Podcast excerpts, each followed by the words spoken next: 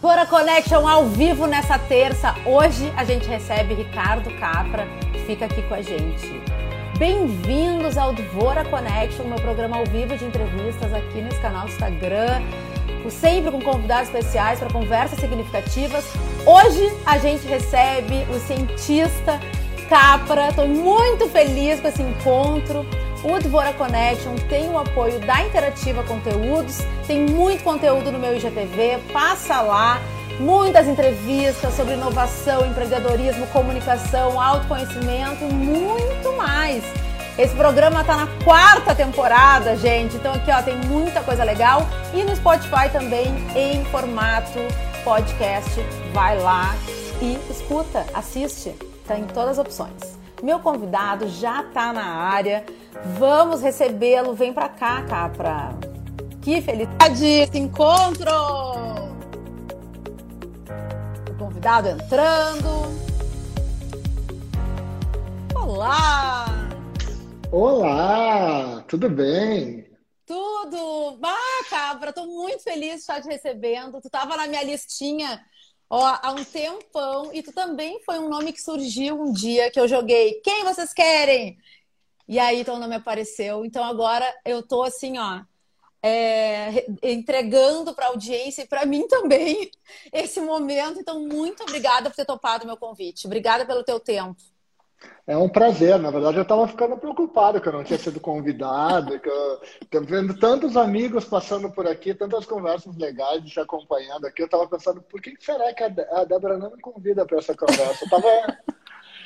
Não, mas obrigado pelo convite. É um prazer estar aqui fazendo esse papo contigo. Sabe que eu gosto muito de ti, do, de tudo que tu fez e tem feito aí, e na tua nova vida no Rio de Janeiro. E a gente acompanha uh, um pouquinho de longe, mas a gente está acompanhando aí. Então, é muito legal estar aqui. Eu queria é, te contar também que eu me preparei para essa conversa. Eu assisti os últimos episódios que tu teve, eu assisti um episódio junto com o Dado Schneider, eu assisti junto com o do filósofo que aconteceu ontem. Então eu estou preparado para essa conversa. Ai, adoro! Capra, eu tava, escutei hoje a tua entrevista que está no teu site da CBN, achei super legal. E também me preparei, né? Porque eu falei, ah, eu quero que seja fluido, mas também tem tanta coisa que eu gostaria de saber e dados tá bombando na nossa timeline nesse momento, né? Na, na timeline das redes sociais, da vida, de tudo. E eu me recordo que eu acho, posso estar errada, que a última vez que a gente se encontrou ao vivo foi no Capra Lab, no lançamento na área 51, que tu convidou várias pessoas, players do mercado, e eu estava, e eu acho que o Dado Schneider também estava, e nós dois fomos os exemplos. De repente abriu a tela assim com o nosso Facebook, eu acho. E aí tu começou a mostrar os dados, então foi uma surpresa. Eu acho que essa foi a última vez que a gente se viu ao vivo. Isso faz um tempão já, né? Nossa, faz um, um tempão. Um tempão, a gente está falando de seis anos. Ai, olha, é. por aí. Por aí, por aí. Não, é, é, é, acho que foi, tá? Verdade, acho que foi a última vez que a gente se encontrou presencialmente. Depois que foi para o Rio, a gente se encontrou num evento de Guatemi, mas assim, tudo coisas muito rápidas. E, e sim, a história dos dados, ele de lá para cá. Uh, estourou, né? Assim, na verdade, aquilo que a gente vinha conversando e, e, e tu uh, te chamava muita atenção já naquela época, tu fazia muita, muitas perguntas e não, mas o que, que é, como funciona isso? E, e tu vê que de, depois daquele momento outros lugares foram despertando, né? Outras pessoas, outras áreas de negócio. A gente falava muito voltado para a área de marketing que graças ao movimento do Google de começar a fazer um trabalho com dados, né? E daqui a pouco isso invadiu todos os mercados, né? da moda, alimentação, passando por absolutamente tudo, né? Então acho que, que, que a gente tem sim um, um boom do, do, do mercado de dados a ponto de surgir profissionais de cientistas de dados, a ponto de surgir uma série de coisas nesses últimos anos aí que a gente não imaginava desse tamanho ou não percebia desse tamanho, né, Débora? Pois é, dá para a gente dizer que tudo são dados? tudo gera dados. Né? Tudo que a gente está fazendo, qualquer momento da nossa vida, de alguma forma, cada vez mais digital em razão da transformação e aceleração do, da que a própria pandemia trouxe, né? Tudo está gerando e está deixando algum registro, alguma alguma coisa no ar e essa coisa no ar, na verdade, é um registro. Esse registro está em alguma nuvem, em algum banco de dados, em algum lugar. Tá? Então, sim, tudo está gerando dados. Muitos poucos dados são interpretados. Aí é uma outra questão. Né? Então, assim, quanto desses dados estão sendo analisados e usados é uma outra questão. Mas tudo está gerando dados ou algum registro em algum lugar. Ah, é muito louco isso. Eu, antes da gente entrar, assim, né, falando uh, do, de, da, da, do impacto dos dados nas nossas vidas, como é que os dados te impactaram, Capra? Quando é que tu entrou nesse, nessa jornada? Então, é, eu sou um programador, né, Débora? Assim, eu venho, eu faço um curso lá atrás, lá em 90, 1997, de, de, é, de uh, processamento de dados, tá? Então, na verdade, eu fui, eu fiz um curso técnico em processamento de dados. E lá aprendi a fazer estruturação de banco de dados, é, programação em, em, linguagem de programação que a gente é, é, não ouve mais falar, né, obviamente, COBOL, Clipper, é, Pascal, que eram as linguagens da época. E lá já existia instrução de que tudo que a gente, de alguma forma, tudo que precisava ser feito precisava ser armazenado num banco de dados. Então, ela, para mim, de verdade, e até quando a gente tem essa conversa, assim, as coisas mudaram com relação à execução do trabalho e atividade muito pouco. O que mudou drasticamente é a escala. Então, a gente antes falava de um pequeno volume de dados, de uma baixa capacidade de processamento, de uma baixa velocidade da informação e de menos pessoas utilizando. Na hora que isso tudo ganha escala, né, gente, é, tecnologia mais barata e tudo isso, aí vira um negócio é, é, que, que, se torna um mercado, se torna um novo mundo, tá? Eu acho que a gente, é, é então ele começa lá atrás, tá? Dessa forma. eu naturalmente acho que for, por estudar o assunto, continuar dentro do tema, foi um, meio que um mecanismo natural, assim, Débora. Acho que não eu podia ter tentado escapar disso, ir para uma área de negócio, trabalhar numa outra área de negócio, mas acho que o próprio mercado me, me levou para isso, assim, como um, profissional que começa como um programador, vira um profissional de, de, de BI, de Business Intelligence, né? se torna um empreendedor na área de tecnologia da informação, né? então entro na, no mercado de tecnologia da informação como empreendedor, abrindo empresa, trabalhando com sistemas, e aí em algum momento tem um crescimento do volume de dados e eu começo a me dedicar mais para isso. Então eu, eu não tenho essa, eu não consigo te contar uma história bonita sobre isso porque ela me parece uma história natural as coisas foram acontecendo naturalmente, assim, sabe? Eu, eu não, não consigo enxergar uma história bonita dizendo, não, teve um despertar em algum momento mágico que eu olhei e os dados começaram a brotar e eu disse, é agora. Não, rolou. Tá? É, tem uma coisa que acho legal comentar, assim, para quem tá, para a galera que está nos, nos, nos ouvindo, que tem uma disciplina, tá? Que lá atrás muda a trajetória de tudo, tá? Porque assim, a gente fala muito hoje, ah, não, então vamos trabalhar com dados, vou aprender a programar. Não foi isso que mudou a minha visão ou sobre a forma que eu olho para a informação, para os dados, tá? Teve uma disciplina chamada Lógica de Programação, tá? Foi dada no, ainda no meu ensino técnico lá, em processamento de dados, que eu citei agora há pouco, que a professora ensina uma nova lógica de pensar sobre as coisas para poder transformar em código, para poder transformar em binário. Então, tudo aquilo que acontece no mundo, ela diz, tu tem que transformar numa lógica para poder ser computado. Tá? E isto muda a forma de ver o mundo. Porque daí tu pensa que tudo pode ser mensurado, que tudo pode ser analisado, que tudo pode ser medido.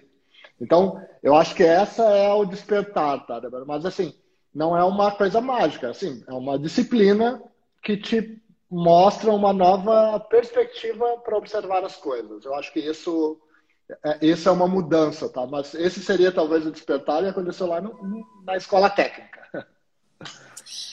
Fiquei pensando o seguinte, né? O mundo aí está inundado de dados, né? E tem muita gente, eu me incluo nesse, nesse muita gente. Então é uma pergunta bem pessoal, que eu sou muito das humanas, né, Capra? Das humanas, pessoas, a comunicação e tudo mais. Eu comecei, imagina, a gente, né? Vamos dar aí, vamos datar de seis anos atrás, no lançamento do Capra Lab. E aí eu sempre me interessei de te escutar, né? Mas dados para mim, acho que como eu sempre fui ruim em matemática, química, aquelas coisas todas, meio que rechaçava essa, os dados. E agora eu estou me interessando. Para quem, e eu vejo como é importante né? a gente ler, entender, uh, entender as informações que saem dali. Como que um leigo. Ah, vou fazer mais um parênteses. Nas redes sociais agora, o Instagram principalmente, se fala muito do algoritmo, né? Que é essa leitura de dados. Como é que um leigo, como eu, por onde a gente começa? para começar a entender um pouco mais? É... Eu estou pensando a melhor forma de abordar a tua questão pelo seguinte, tá? Desculpa a pausa, é só porque é, tem duas coisas envolvidas nisso, tá? Quando a gente pensa em dados, tem um lado técnico, tá? O lado técnico, basicamente, ele vai desenvolver uma capacidade uh, uh, técnica, como o próprio nome diz, né? que é o pensamento computacional, o pensamento matemático, que tem muito a ver com isso, aprender a programar, aprender a fazer um código, entender como funciona uma engenharia de software, como funciona a ciência da computação, ou como funciona a matemática, estatística, como funciona modelos matemáticos para poder aplicar dentro de códigos e softwares. Esse é o lado técnico dessa conversa. Tá? Então, ele é o, o que a gente pode puxar para o lado do pensamento computacional e o pensamento matemático. Tem uma coisa, no, a, a, o, o que a gente está falando como lidar com dados hoje, tá? A gente pode enquadrar totalmente nesse lado técnico, ou a gente pode trazer para o ponto central dessa discussão, que é um pensamento analítico. O que, que significa isso? uma pessoa de qualquer área de negócio, marketing, publicidade, é, recursos humanos, não importa, dizer o seguinte: eu quero observar as coisas que eu faço hoje através dos dados. Então, não necessariamente eu vou ser o programador, não necessariamente eu vou fazer o modelo matemático, mas eu vou ter um outro olhar sobre o problema através da informação. Então, vou compor informação através dos dados. Esse pensamento analítico que ele está nesse módulo central aqui, ele tem outras duas coisas que compõem ele, tá? Que, que na verdade é o que a gente chama do pensamento crítico. Então, eu vou fazer uma árvorezinha aqui que eu vou, vou para materializar, tá? De um lado, eu tenho pensamento computacional e matemático. Do outro lado, eu tenho o pensamento crítico. Dentro do pensamento crítico, está tudo. Sociologia, humanas, tudo mais que a gente que nos desperta a fazer novas perguntas. Então, uma nova pergunta sobre qualquer coisa. Então, tu tem uma pergunta sobre o teu trabalho na área de marketing. Legal. O que, que responde essa pergunta? A variável A, B, C. Beleza. Essas variáveis, tu precisa saber programar para entender elas? Não, porque são coisas, como tu disse, está aqui no meu Instagram.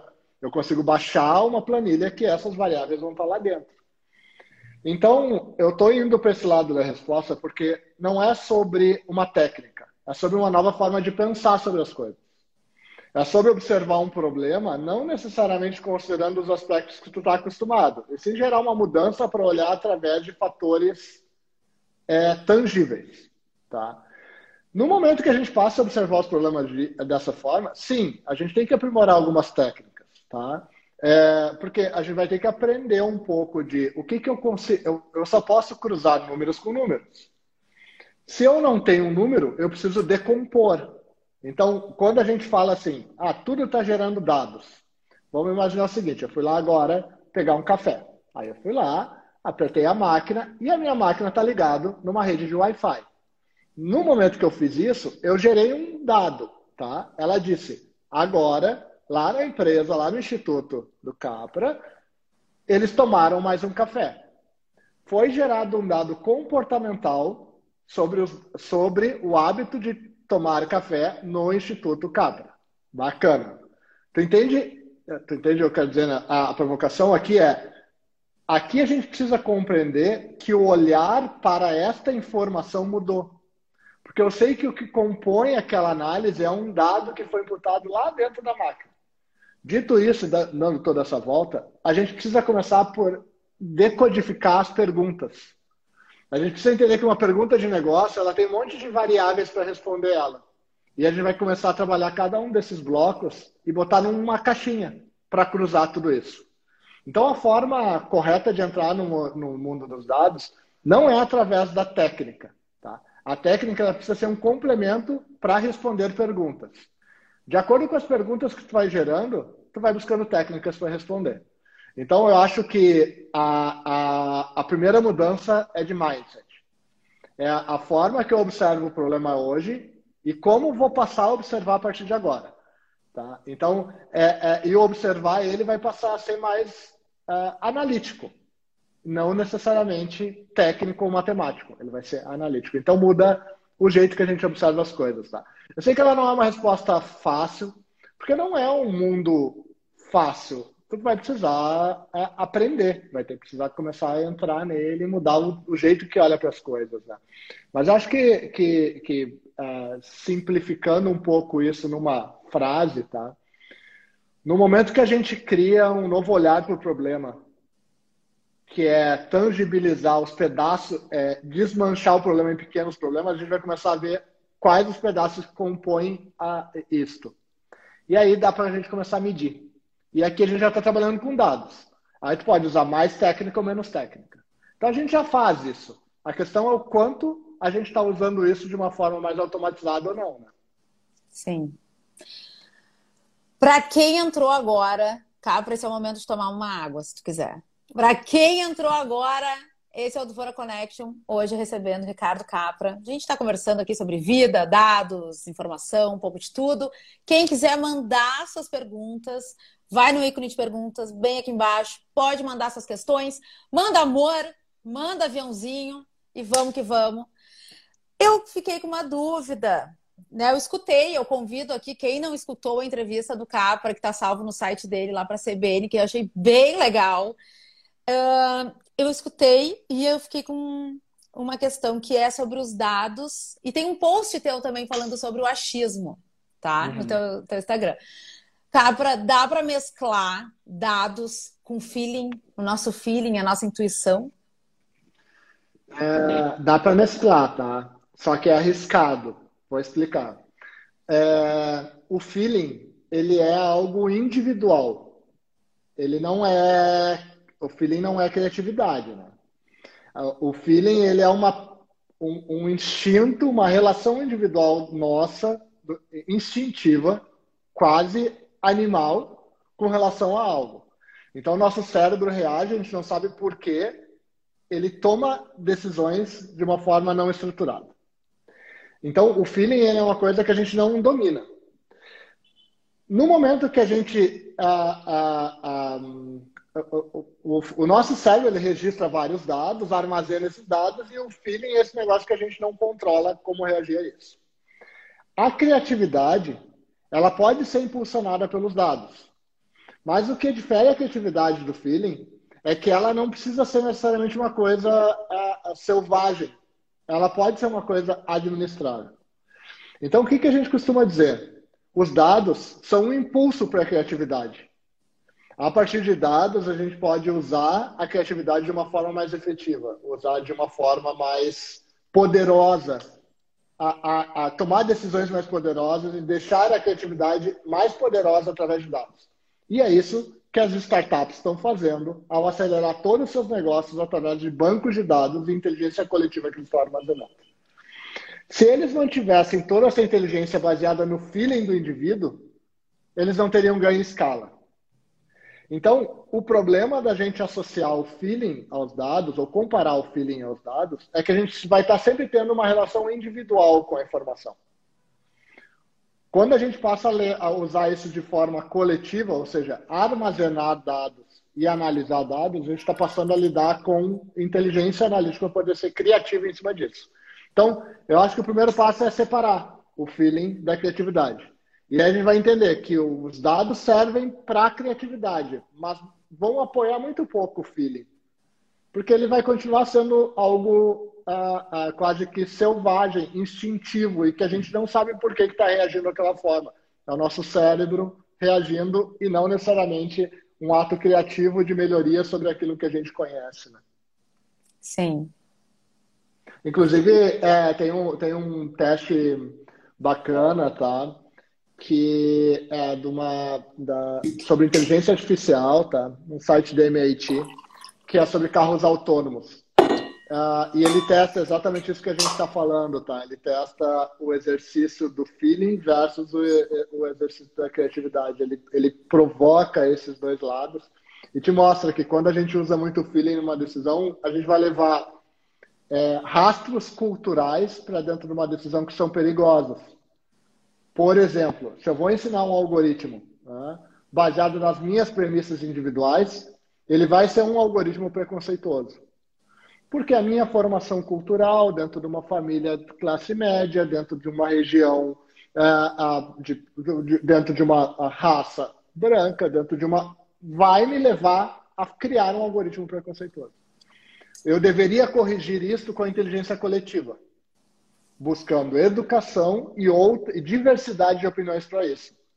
Para isso, a gente deve usar os dados como fonte de armazenamento. Se eu deixar só no feeling, vai ser pouco. Vai ser pouco porque eu não vou conseguir armazenar todo esse conhecimento durante uma vida.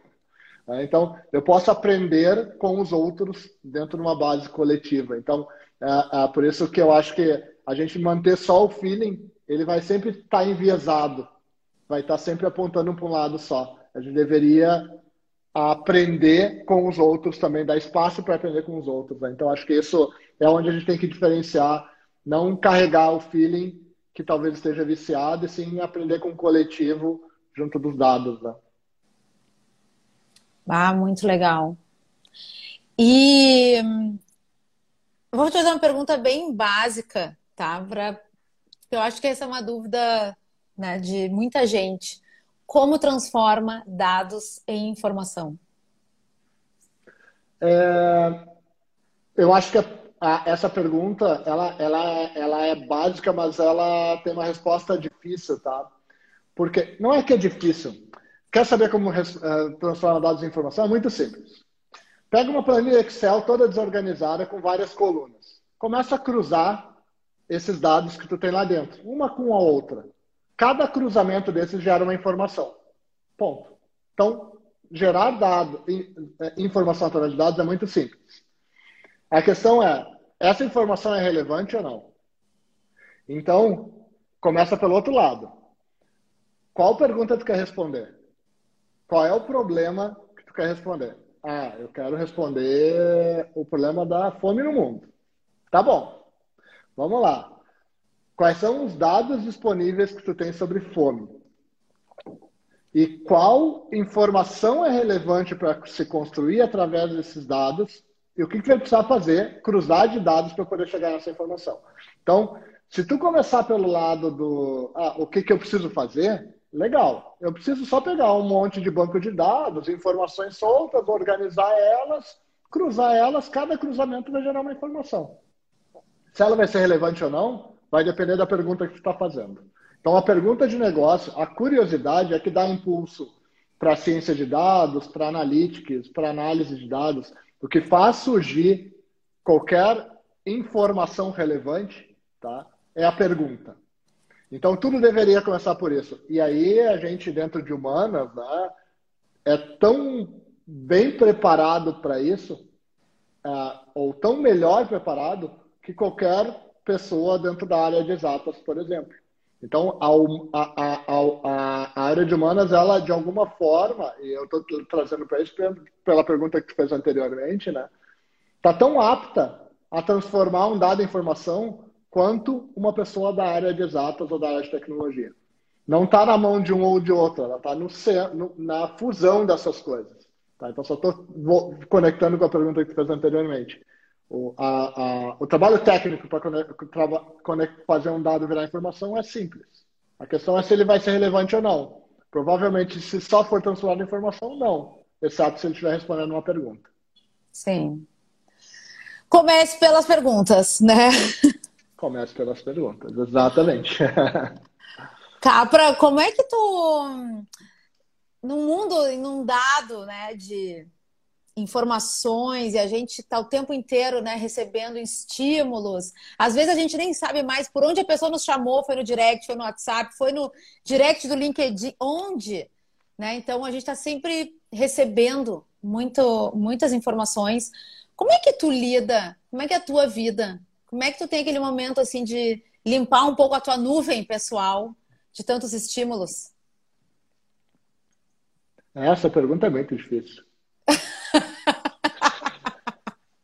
Assim, é, a gente tem um estudo bacana sobre isso dentro do, dos nossos estudos, que a gente fala sobre detox de informação.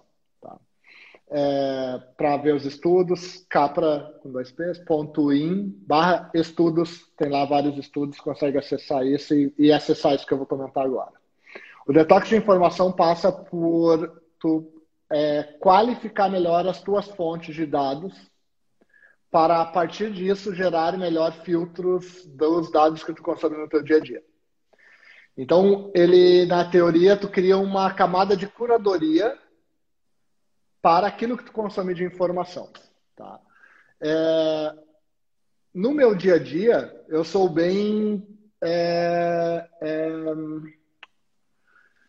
rígido com relação a isso. Eu crio minhas curadorias para para toda a informação o acesso que chega até mim. Tá?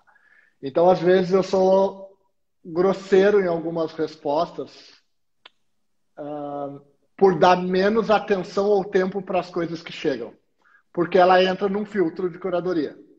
Então, por exemplo, vou dar, só vou, vou, vou chegando na, no teu ponto, né? Para eu poder chegar num nível de, de com tanta informação disponível, para poder lidar com essa informação, tem coisas como, ah, preciso de uma consultoria. Legal. Tem um canal para isso. Acessa o canal tal, fala com a pessoa tal. Preciso de uma palestra. Acessa o canal tal, tem informação tal. Uh, quero te passar um relatório. Manda para canal tal. Vai caindo em caixinhas e dentro dessas caixinhas eu vou organizando esses dados dentro de uma camada de tomada de decisão. Tá? Isto é punitivo porque às vezes a gente recebe uns convites tão legais que caem nas caixinhas que é uma pena. Por outro lado, não tem outra forma.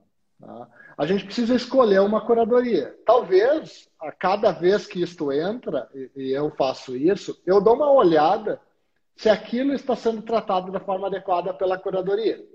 Então, vou revendo os filtros que eu crio toda vez. Será que os meus filtros para esse assunto estão adequados? Será que os meus filtros para leitura de notícia, eu não estou esquecendo de deixar algumas coisas abertas? Então, acho que a gente tem que estar sempre revendo, mas a gente precisa criar esses filtros. Caso contrário, a gente vai enlouquecer, porque a gente não. É, aquilo que está nos reportes, nos estudos também sobre infoxication, que a gente entra numa camada de não conseguir consumir toda a informação disponível. Então, eu no meu dia a dia lido com esses filtros e essas curadorias de informação, é, acesso para de alguma forma poder lidar com esse todo, tá, Débora? Ele não é justo, tá? Ele é matemático. Ele pega 10, filtra e diz, olha, esse é relevante.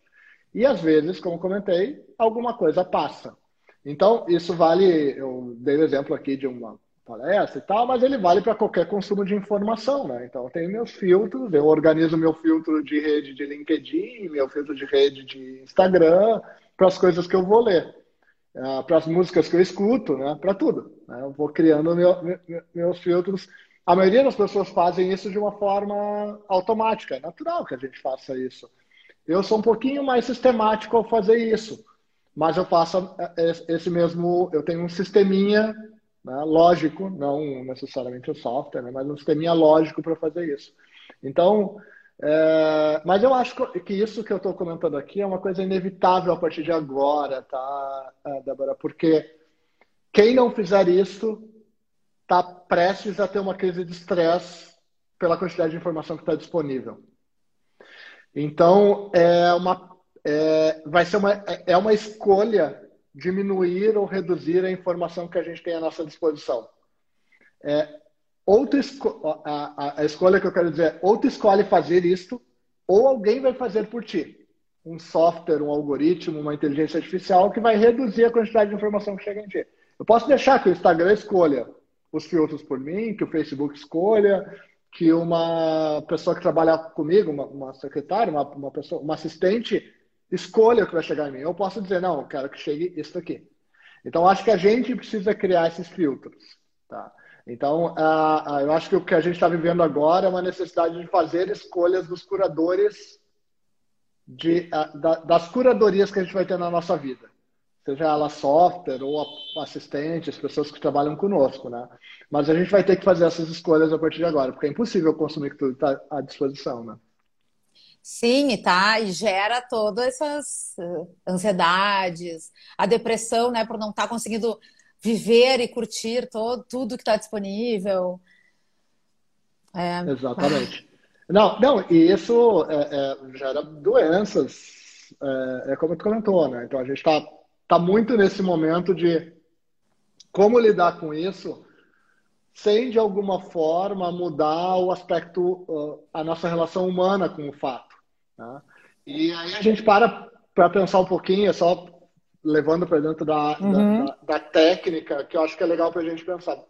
Pensa há quatro anos atrás, quando tu precisou a primeira vez falar com um assistente virtual do banco. Tu precisou fazer um atendimento virtual. E aí tu ligava, tinha aqueles números que tu, cinco anos atrás, tu precisava digitar, e aí tu caía no assistente virtual, e ele nunca respondia a tua pergunta. Tu nunca conseguia chegar num canal que respondesse a tua pergunta. Hoje, tá? com a evolução desses assistentes virtuais, ao falar com as máquinas, algumas máquinas já nos respondem coisas mais de forma mais eficiente do que os humanos que estão lá do outro lado. Porque eles estão com as regras pré-estabelecidas. Os dois estão seguindo regras, tanto a máquina quanto o humano. Estou falando especificamente desse caso, né? Do atendimento de um consumidor fazendo isso. E eu estou dizendo isso para dizer o seguinte: os bancos encontraram uma forma de criarem mecanismos de filtro de informação melhor para os consumidores. E é isso que a gente está vivendo agora, né, Assim, é, é, a, a, dentro de uma corporação, dentro das nossas vidas, a gente vai precisar desses mecanismos. Né? É, isso não impede de a gente botar aspectos humanos dentro disso, ou uma ou, ou aumentar a nossa. Dar espaço para o fluxo, vamos dizer assim, né? Para a gente uh, uh, dar espaço para uma humanidade dentro disso. A questão é, é como a gente vai dar esse tom para a coisa. Mas o que está acontecendo, está acontecendo, né? Tá, pra... outra coisa que eu fiquei pensando agora que tu falou na curadoria, né, nos filtros que tu cria, e aí tu falou das músicas, ah, eu seleciono um filtro de músicas.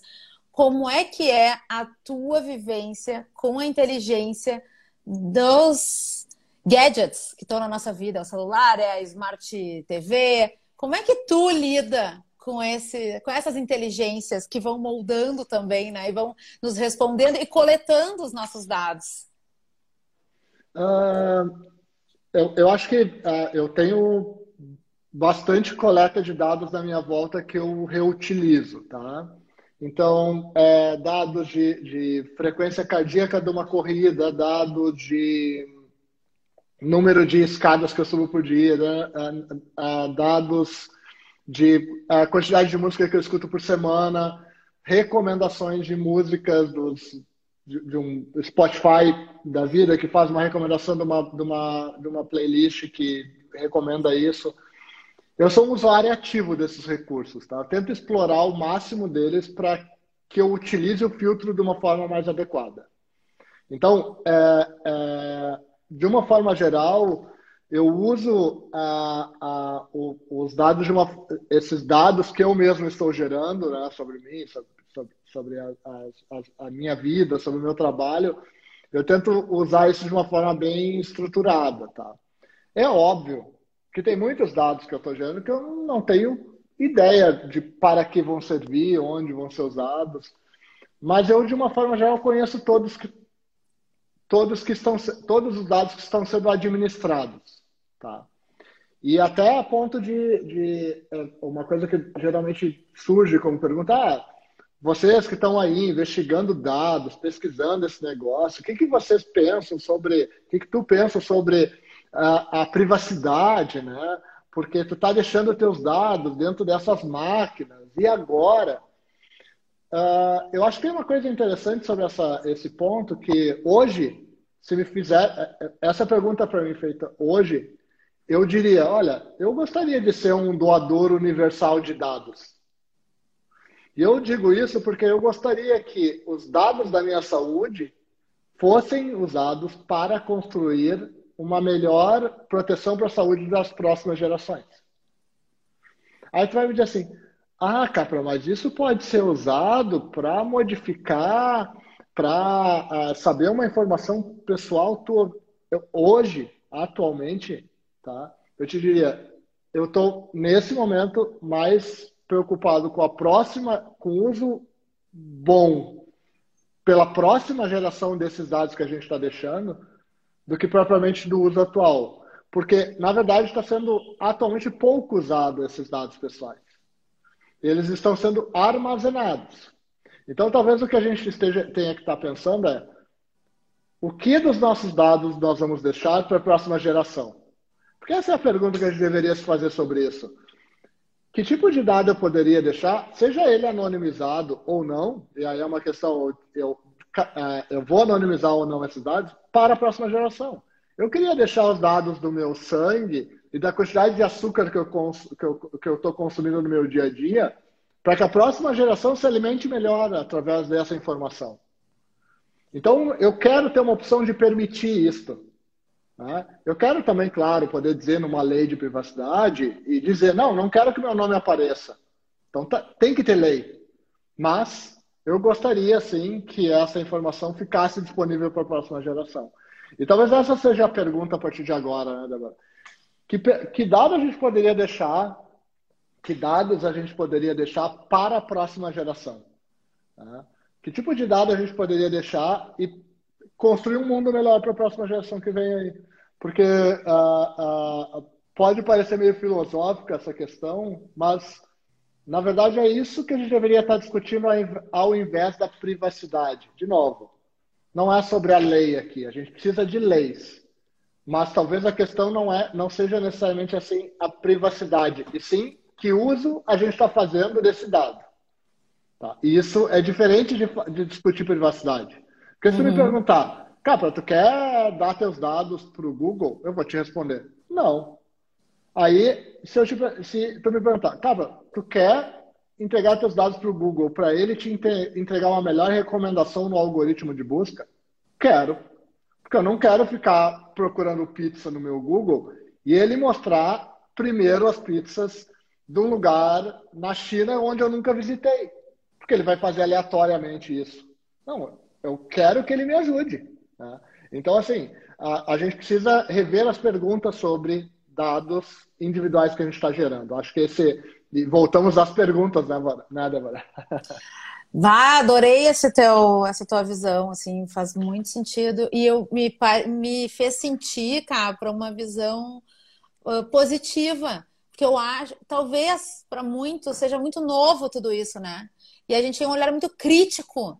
Tanto que, até tô com um livro aqui do Harari aqui do meu lado, ele é, ele dá soco no estômago o tempo inteiro e nos provoca como leitores. Foi assim que eu me senti. Eu me senti muitas vezes meio que me botando um brete, assim, sabe? Tipo, e eu não consigo me sentir presa naquilo ali. Mas o teu olhar, é um olhar muito crítico, negativo. E eu acho que o teu olhar agora traz uma abordagem positiva para toda essa uh, realidade presente, porque já é o presente. É, eu, eu, é óbvio, tá? Quando um historiador escreve sobre o fato, ele vai explorar os aspectos que geram, de alguma forma, risco para a sociedade. Tá? E está correto, é uma visão e ela tem que ser publicada. Tá? Então, eu, eu, eu gosto uhum. de ler outros pontos de vista. Tá? É, por outro lado, não explorar o potencial benéfico disso é um, é, é, é, é um, é, é um pouco cego, porque a gente não está abrindo oportunidades para isso. Então, se a gente parar para pensar, tá? Que os nossos dados, e isso é uma discussão ativa agora, tá? uh, que hoje são vendidos para pelo Google para empresas de publicidade, de, de, para marcas, né? Através de publicidade, tal, o jeito que é feito isso, né? Se a gente para para pensar friamente isso, ele diz, tá, não, não é bom porque eu não ganho nada em troca. Legal. E se a gente encontrar um modelo econômico de cada vez que os meus dados serem acessados, eu ser remunerado por isso? Hum, peraí. Está me dizendo que quando eu, que alguém comprar os teus dados, em algum lugar, no banco de dados, mesmo anonimizado, tu vai ganhar uma pequena recompensa sobre isso, financeira. É. Tá, então significa que em algum momento a gente pode considerar que existe uma renda básica universal financeira uh, só como recompensa dos dados. Sim. Inclusive, se a gente pensar, grandes líderes já discutem isso. Como que a gente vai remunerar as pessoas pelos dados que eles estão gerando? Afinal, está gerando dinheiro, está girando dinheiro em torno disso. Então, eu também posso ter uma recompensa financeira participando desse mecanismo. Tá? Então, estou mostrando, primeiro falei de um lado social, estou falando do lado econômico. A economia gira em torno dos meus dados. Eu posso participar disso? Pode. Eu quero participar disso? Quero. Então, eu tenho que ser remunerado por isso. Então, eu posso ter um lado, é, um, um olhar é, é, filantrópico, dizendo beleza, usa meus dados aí para o futuro melhor. É, é, é, e eu estou pensando aqui numa sociedade melhor, e estou pensando aqui como que pode usar meus dados de uma forma bacana para isso. Ou posso ter um olhar como financeiro. Olha, beleza, pode usar, mas eu quero uma participação nisso aí. Afinal, você está vendendo meus dados, o Facebook, a Amazon, o Google valem o que valem hoje por causa dos dados que eles estão armazenando. Então me paga uma, uma, uma parte do, já que está usando meus dados por isso. Né? Então, eu acho que eu estou levando para um lado econômico para mostrar que a gente também pode ter outras recompensas. Né?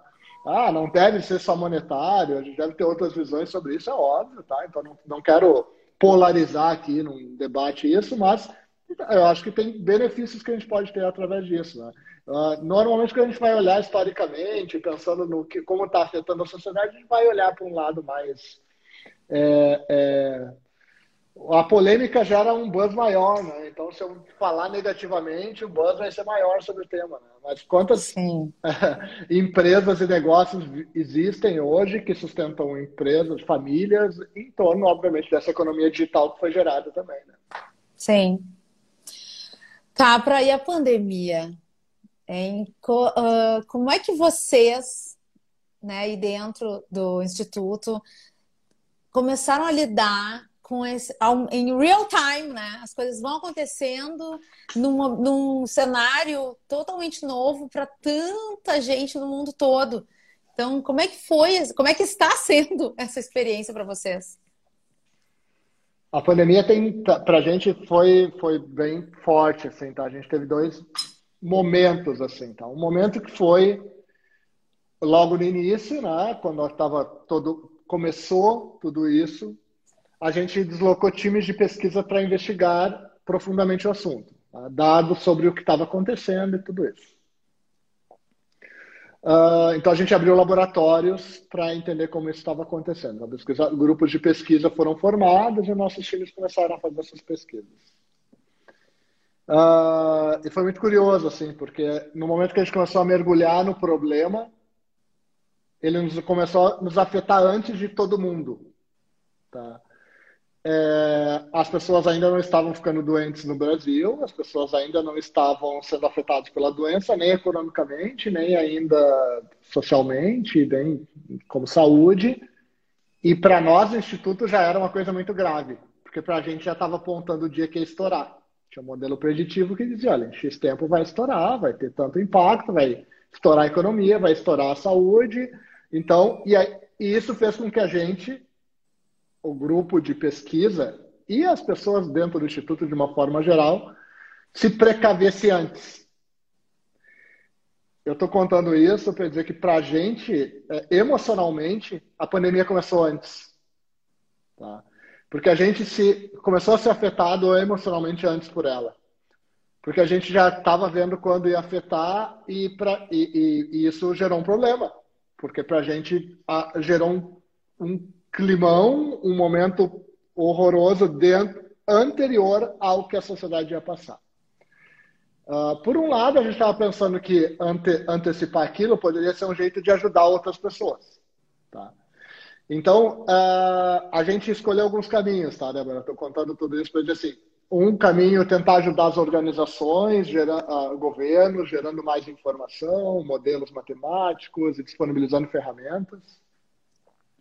Gerando relatórios, reportes e publicando abertamente pelo Instituto. Uh, então, a gente escolheu alguns caminhos para fazer isso como instituição, mas quando a gente olhou, chegou um momento que a gente, antes das outras pessoas, também começou a diminuir a atenção no tema. Porque a gente já estava vendo o momento que aquilo chegaria no fim. Então, ao mesmo tempo que isso aconteceu quando estava no pico da pandemia no Brasil. Então, quando fechou um ano de pandemia, a gente fechou os nossos estudos com relação a isso, o laboratório de estudos sobre pandemia, porque na verdade já estava lá dito o quanto isso ia para frente, o que, que ia acontecer na frente. Então a gente mergulhou antes e saiu antes. Tá? Contei isso rapidamente, tá?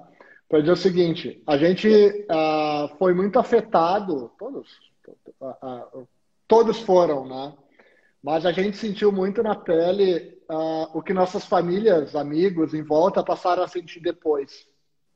Porque foram em momentos diferentes. Então foi muito maluco isso para a gente enxergar isso, tá? Uh, por outro lado, tá, teve uma coisa interessante que uh, vários dos nossos pesquisadores se dedicaram a estudos mais relacionados à saúde a partir disso. Uh, eu fui buscar, é, uma, uma, experiência pessoal dentro disso, fui buscar que tipo de mecanismo que a gente tá, não estava usando naquele momento que poderia ter protegido a sociedade. E aí escrevi um livro nesse período, que está sendo publicado agora. Tá? O livro chama-se Rastreável e fala sobre uh, as tecnologias de rastreamento de contato que a gente não usou da forma adequada. Está sendo publicada, está chegando, ele sai agora esse mês o livro, tá? Que fala sobre tecnologias de rastreamento de contato, o benefício e, e obviamente, risco e, e oportunidades de uso dela. Então, eu acho que cada um olhando para isso de uma forma, né, é, entendeu o mundo de um jeito diferente, tá? É, algumas pessoas foram mais emocionalmente afetadas e outras menos. Eu acho que, de uma forma geral, para a gente no Instituto foi bem pesado, tá? É, momentos de mais tristeza, até assim, de baixa, porque em algum momento a gente chegou a parar e fazer uma conversa entre a gente do Instituto como grupo, né? A gente, no Instituto nós somos hoje mais de, praticamente 100 pessoas ao redor do mundo, pensando assim, a gente fez muito pouco para ajudar o mundo, né? Então a gente chegou a se culpar. Né? Por outro lado, né, é, a gente fez o que a gente, naquele momento, poderia, dentro da nossa visão limitada, poderia ter feito. Né? Nunca ter, foi o suficiente, nunca teria sido o suficiente. A gente sempre queria ter feito mais, mas a gente fez alguma coisa, vamos colocar dessa forma. Tá?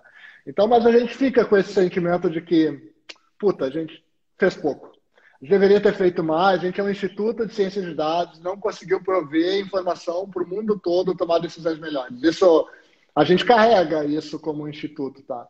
Por outro lado, uh, fica muito aprendizado disso também e também uma relação até emocional com esse momento histórico para todo mundo. Para a gente como instituição foi um, um momento importante também, né? Sim. Ah, que, que loucura isso, né? De vocês viverem e sentirem antes de todo mundo que já sabiam Capra, o que, que vem pela frente? Dá para falar alguma coisa? O que, que vem pela frente? Eu acredito que vem pela frente uma geração e uma sociedade mais analítica. Tá? É, eu acho que nossos filhos vão lidar melhor com a informação que a gente, nossos netos vão lidar as próximas gerações vão lidar com a informação melhor que a gente. Tá? Uh, e isso vai levar a gente a uma geração mais consciente com relação a uma tomada de decisão. Vou, vou ser mais prático na resposta. Uh, quando a gente para para pensar no jeito que a gente toma a decisão hoje, a gente não consegue olhar historicamente por que a gente toma a decisão desse jeito. Então a gente não consegue julgar por que, ou medir, por que, que a gente virou uma geração com tantos preconceitos ou com tantas. Uh, uh, com tão pouca diversidade ou com tantos. A gente não consegue entender onde a gente errou. Né? A gente vai buscar fatos históricos, historiadores vão escrever sobre coisas específicas, mas a gente não consegue usar um elemento de medir isso. O que a gente está gerando a partir de agora é uma, um grande banco de dados que vai permitir análises daqui para frente da nossa história, do que nos trouxe até aqui e para onde a gente vai. Isso vai gerar uma sociedade mais consciente através de uma análise desses dados que estão ficando. Então, se a gente parar para olhar na nossa volta, tá? Pensa nas crianças que estão ao teu redor, tá? Agora, você já, é, qual o tipo de parentesco? Eles já olham o esporte de um outro jeito. Estou pegando esportes como exemplo, tá? É fácil de olhar para esportes. Eles já olham para métrica, já olham para score, já olham para pontuação, desempenho, performance, acompanham o NBA, futebol americano, tudo através dos dados. Com isso, eles estão se preparando para olhar para tudo ao redor deles de uma forma diferente. As pessoas do mercado financeiro, tá, que entraram no mercado financeiro, olham para a informação de um jeito diferente do que do o resto da sociedade, porque olham para dados há mais tempo. E eu estou comentando dessa forma porque eu acho que o que a gente está criando a partir daqui é um mecanismo de um novo olhar para o mundo que é mais analítico. Eu acredito que aqueles que usarem melhor desse recurso vão ser aqueles que vão ter as melhores ferramentas daqui para frente. Tá? De novo, não estou falando da técnica, estou falando da, da, do, da análise, tá? Então, assim, uh, uh, eu acho que daqui para frente, tá? Essa sociedade que a gente está gerando vai ter uma melhor capacidade de discernimento, de julgamento, e um julgamento analítico, não um julgamento emocio exclusivamente emocional. A gente não pode deixar de carregar nossas emoções. Inclusive, as nossas emoções precisam ser carregadas nos dados. Tá? Mas eu acho que a gente está criando para o futuro uma geração com melhor capacidade ou potencial de julgamento analítico sobre o mundo. Tá? É, é nisso que eu acredito. Tá? É, é, tem vários riscos, tem muito é, é, coisa que pode ser usada do, da forma não adequada, a gente tem que estar atento, a gente tem que criar leis, a gente tem que criar regras para o mundo ser mais justo. Mas eu acho que a gente para poder julgar, precisa ter mais informação. Então, eu acredito numa informação mais.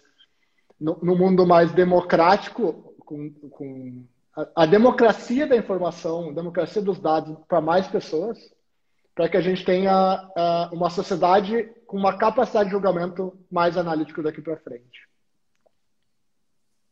Muito bom. Tá, para a gente está indo para a reta final desse nosso momento. Eu tenho duas perguntas para fechar. A primeira, eu quero saber, eu já entendi a tua relação com os dados. Eu quero saber agora dos aprendizados com as tuas filhas. Legal. É, é, é muito curioso a história das minhas filhas né, como aprendizado, porque assim, eu tenho uma filha é, é, de 20, mais de 20 anos e eu tenho uma filha agora de um ano e meio. E, e aí, quando a gente olha, elas têm é, 20 anos diferentes entre elas. Então, assim, o tipo de aprendizado entre uma e outra é muito diferente. Né? É, e, e o jeito que a gente, que eu aprendi e que eu aprendo com elas nessa evolução é muito bacana, porque aqui entra um modelo de aprendizado individual, né?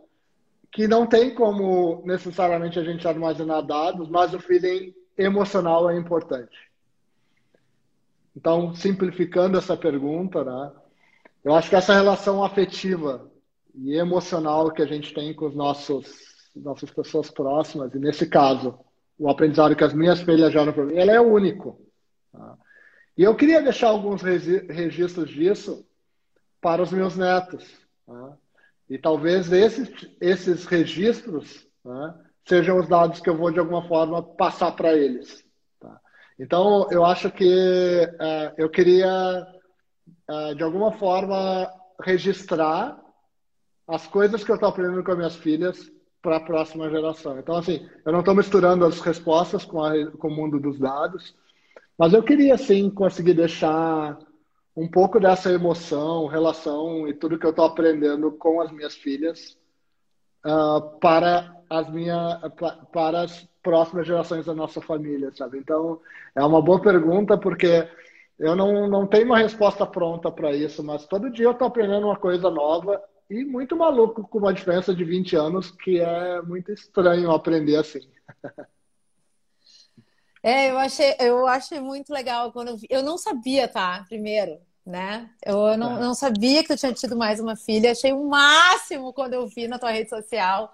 Fiquei super feliz por vocês. E, vi, né, que tu tem uma filha de 20 e poucos. E essa, esse sistema entre vocês como família deve ser incrível. Deve ser um baita aprendizado. E gerações super diferentes, né?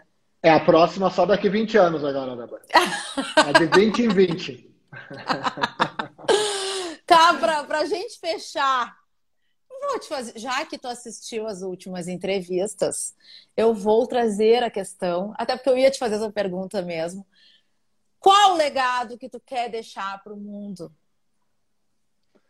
Uh, o legado que eu gostaria de deixar é transparência. E aí eu estou usando essa palavra, tá? Porque para mim uma sociedade mais analítica é uma sociedade mais justa. E ao, para ter justiça, a gente precisa é, ser mais democrático na análise de dados, permitir que mais pessoas façam isso. Então, eu acredito numa democracia analítica. E a democracia analítica, para mim, é uma maior transparência no, no, jeito que a gente lida com as coisas. Então, se eu fosse falar de legado, eu faria de um legado de uma maior democracia para análise, que não fosse restrito a poucos e sim disponível para mais pessoas. É um pouco disso da minha missão aqui no Instituto, promover a cultura analítica de alguma forma. Nem sempre eu consigo ser uh, uh, atingir esse resultado ou levar isso para mais pessoas, mas é o meu objetivo. Assim, eu, queria poder impactar mais pessoas através disso. Tento fazer minha contribuição diariamente com isso, nem sempre a gente consegue, né, mas é, é a minha missão. Ai, que maravilhosa a tua missão. E, Capra, eu, para fechar, assim, né, eu tô super feliz, uh, mais uma vez, vou dizer isso, por ter topado meu convite. Todas as vezes que eu conversei contigo, eu aprendi muito. Então, eu te admiro um monte. E agradeço muito, assim, é um privilégio, uma oportunidade dessas, assim, tô aqui comigo e com a minha audiência num momento que eu com liberdade para perguntar o que eu quiser e aprender mais uma vez contigo. Muito, muito, muito obrigada pelo teu tempo, pelo teu carinho comigo e pela, pelo teu conteúdo tão valioso, né? E tão, tão importante, esse teu olhar assim, tão importante nesse momento que a gente está vivendo. Muito obrigada. Eu que agradeço o convite e queria deixar o convite para ti, tá, agora para as pessoas que estão conosco aqui, para audiência, tá? Que para as outras pessoas que vamos ouvir depois, né? É, a gente está com uma sede nova do Instituto no, no Rio Grande do Sul, tá?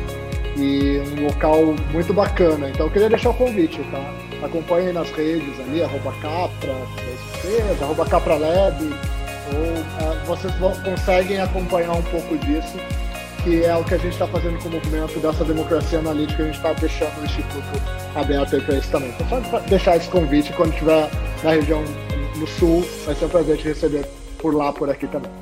Maravilha. Capra, muito obrigada. Foi um prazer enorme.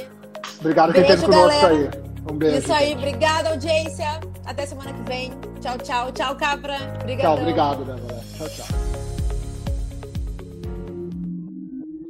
Esse podcast foi editado pela Interativa Conteúdos.